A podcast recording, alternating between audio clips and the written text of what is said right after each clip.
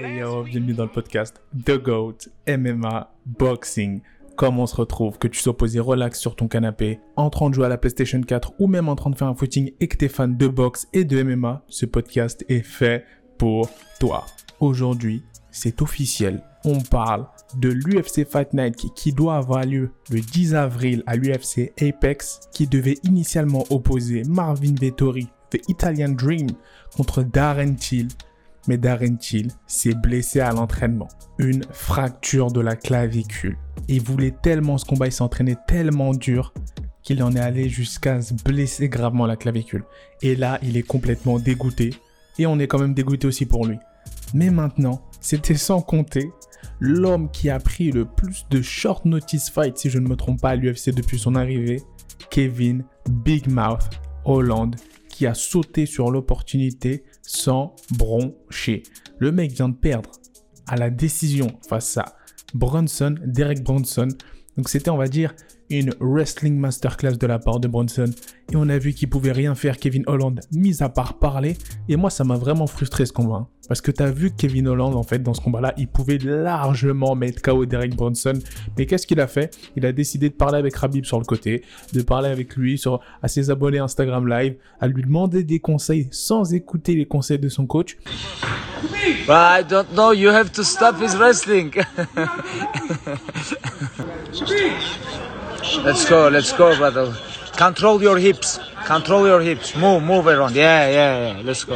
Ok, c'est du big mouth tout craché. Ok, on aime quand il fait ça, mais là je pense qu'il est allé un peu trop loin. Il a cette tendance à être extrêmement allège dans la cage, alors qu'il est en train de se faire mold. C'est le genre de mec qui va se faire mold au sol par un, Santos, mais il va quand même faire des blagues à Dana White. Et c'est pour ça on l'aime Kevin Holland. C'est le genre de mec qui va nous énerver à un point, mais qu'on va aussi tellement aimer parce qu'il est tellement divertissant. À chaque fois qu'il entre dans la cage, il peut en un coup d'éclair, en un éclat, te mettre KO le mec en face de toi, ou bien se faire mold et quand même réussir à nous faire rire.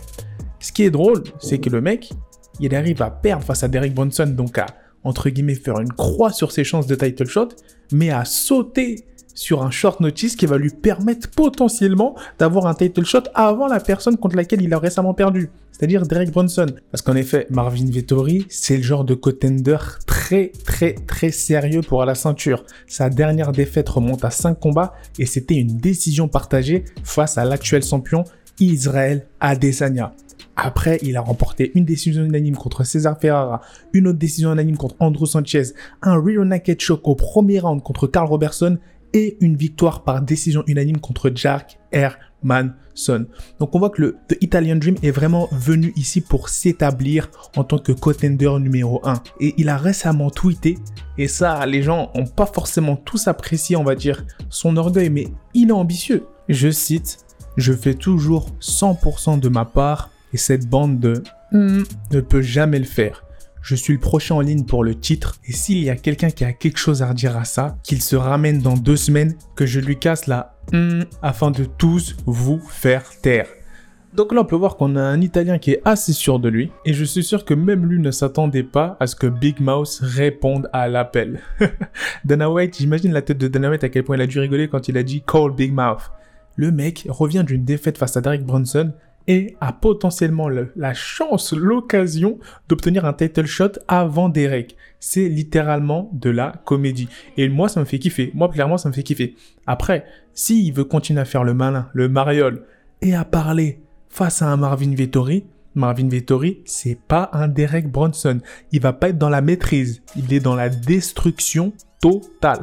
Tu vas parler, tu vas te faire casser la mâchoire, mon gars. Le mec, il a une boxe dangereuse. Il c'est un pressure fighter. Il est, c'est le genre de mec au sol. Il va pas seulement garder ses positions pour garder des points comme Derek Bronson. Non, non. Le mec va te ground and pound jusqu'à que tu n'existes plus. Donc là, clairement, la stratégie, ce serait pour Kevin Holland de rester debout, bien entendu, et essayer de le outstriker sans parler, s'il te plaît. Parce que je sais qu'il a les armes pour tenir debout face à Marvin Vettori. Mais je ne sais pas s'il il est assez well-rounded pour gagner le combat. Personnellement, je pense que Marvin Vettori est bien évidemment le favori, en plus que c'est un short notice. Mais il faut faire attention à Big Mouth. C'est le genre de mec qui peut éteindre la lumière. On l'a vu face à un Buckley ou à d'autres adversaires, notamment face à un Jacare. C'est le genre de mec qui a une certaine dynamique dans ses points. Il a à plusieurs reprises failli endormir Drake Bunson lors de son dernier combat. Même si le gros favori c'est Marvin Vettori, ce serait vraiment des barres s'il arrivait à pull out le upset et encore plus par KO. Et je pense que ça ferait énormément plaisir notamment à Dana White aussi. Parce que là, il aurait entre guillemets un mec qui est assez polémique, qui fait parler de lui et qui arrive à éteindre la lumière. Mais bon, ça va être compliqué face à un Marvin Vettori extrêmement focus dans sa reconquête au titre, et notamment à sa revanche face à un Israël Adesanya. Quand tu sais qu'en fait, tu as eu une split decision, que tu pensais avoir gagné le fight face à un adversaire qui est maintenant le champion, eh ben écoutez, hein, ça s'est vu, hein, ça s'est vu récemment. Bon, c'était pas une split decision avec Francis Ngannou, mais ça s'est vu comment est-ce que on va dire, le deuxième run pour le title shot est dévastateur et tu es concentré pour affronter un adversaire que tu, qui t'a battu et qui est devenu champion. En l'occurrence, là, c'est Marvin Vettori et Israël Adesanya. Bon, après, si on analyse ce match-up, on peut voir que l'expérience est légèrement un peu plus du côté de Kevin Holland, mais qu'il a quand même un très gros pedigree aussi, Marvin Vettori. La clé de victoire pour Kevin Holland, ça va bien évidemment être son striking et notamment sa boxe rectiligne assez létale, assez fatale parce qu'il a une très bonne précision qui peut facilement éteindre la lumière lorsqu'il enchaîne des accélérations et qu'il arrive à casser le rythme de son adversaire. Et ça, c'est vu face à Bronson. Et s'il n'était pas distrait par son ami Habib sur le côté avec Dana je pense qu'il aurait pu terminer ce combat. Mais là, il s'est fait neutraliser et bien sûr, Marvin Vettori, lui, ses clés de victoire, ça va être la lutte très facilement. Ça va être un peu un combat similaire à son premier combat face à Israël Adesanya où il a su. Et là, la clé, ça va être pour lui de prendre un minimum de coups, le moins de coups, et de taffer son adversaire, que ce soit au corps, en grand and pound, et potentiellement finir Kevin Holland par soumission. Ça, ce serait vraiment l'une des clés de victoire à observer pour Marvin Vettori. Une victoire de Marvin Vettori, je pense, serait significatif de title shot, car là, ce serait mérité. Après, peut-être pourquoi pas euh, le mettre encore face aux gagnants de, je sais pas, peut-être Edmund Chabazian, Hermanson, même si ça aurait pas vraiment trop de sens, ou euh, face aux gagnants de Robert Whittaker versus Kelvin Gastelum. Et là, ce serait assez intéressant parce que ça aussi, c'est un match-up où il y aura beaucoup d'étincelles dans ce combat-là. Maintenant, si c'est Big Mouse le gagnant de cette confrontation, ce serait vraiment très drôle, je le répète. Parce que le mec se propulse d'une défaite à une victoire à un title shot et se retrouve face au champion ou potentiellement au vainqueur de Whitaker Gastelum. Ce serait du régal juste pour le storytelling. Et on voit que le mec, quand il est dans la cage, il prend juste du plaisir. il, a, aucune fois dans la sauce. Il se fait out-wrestle, il se fait pressure, il se fait out-striker. Le mec va te sourire et parler c'est peut-être une manière, comme l'a dit Fernand Lopez, de se déstresser et de se dire qu'il n'est pas dans une situation de danger.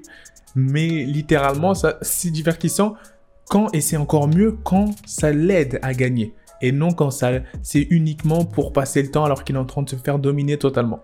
Malgré ça, je sais qu'il a un potentiel énorme et que c'est là l'occasion pour lui de prendre vraiment l'ascendant sur tous les autres challengers malgré le fait qu'il revient d'une défaite c'est fort dire, mais je le vois comme ça. Et Dana White aussi le voit comme ça, vu qu'il a signé le papier.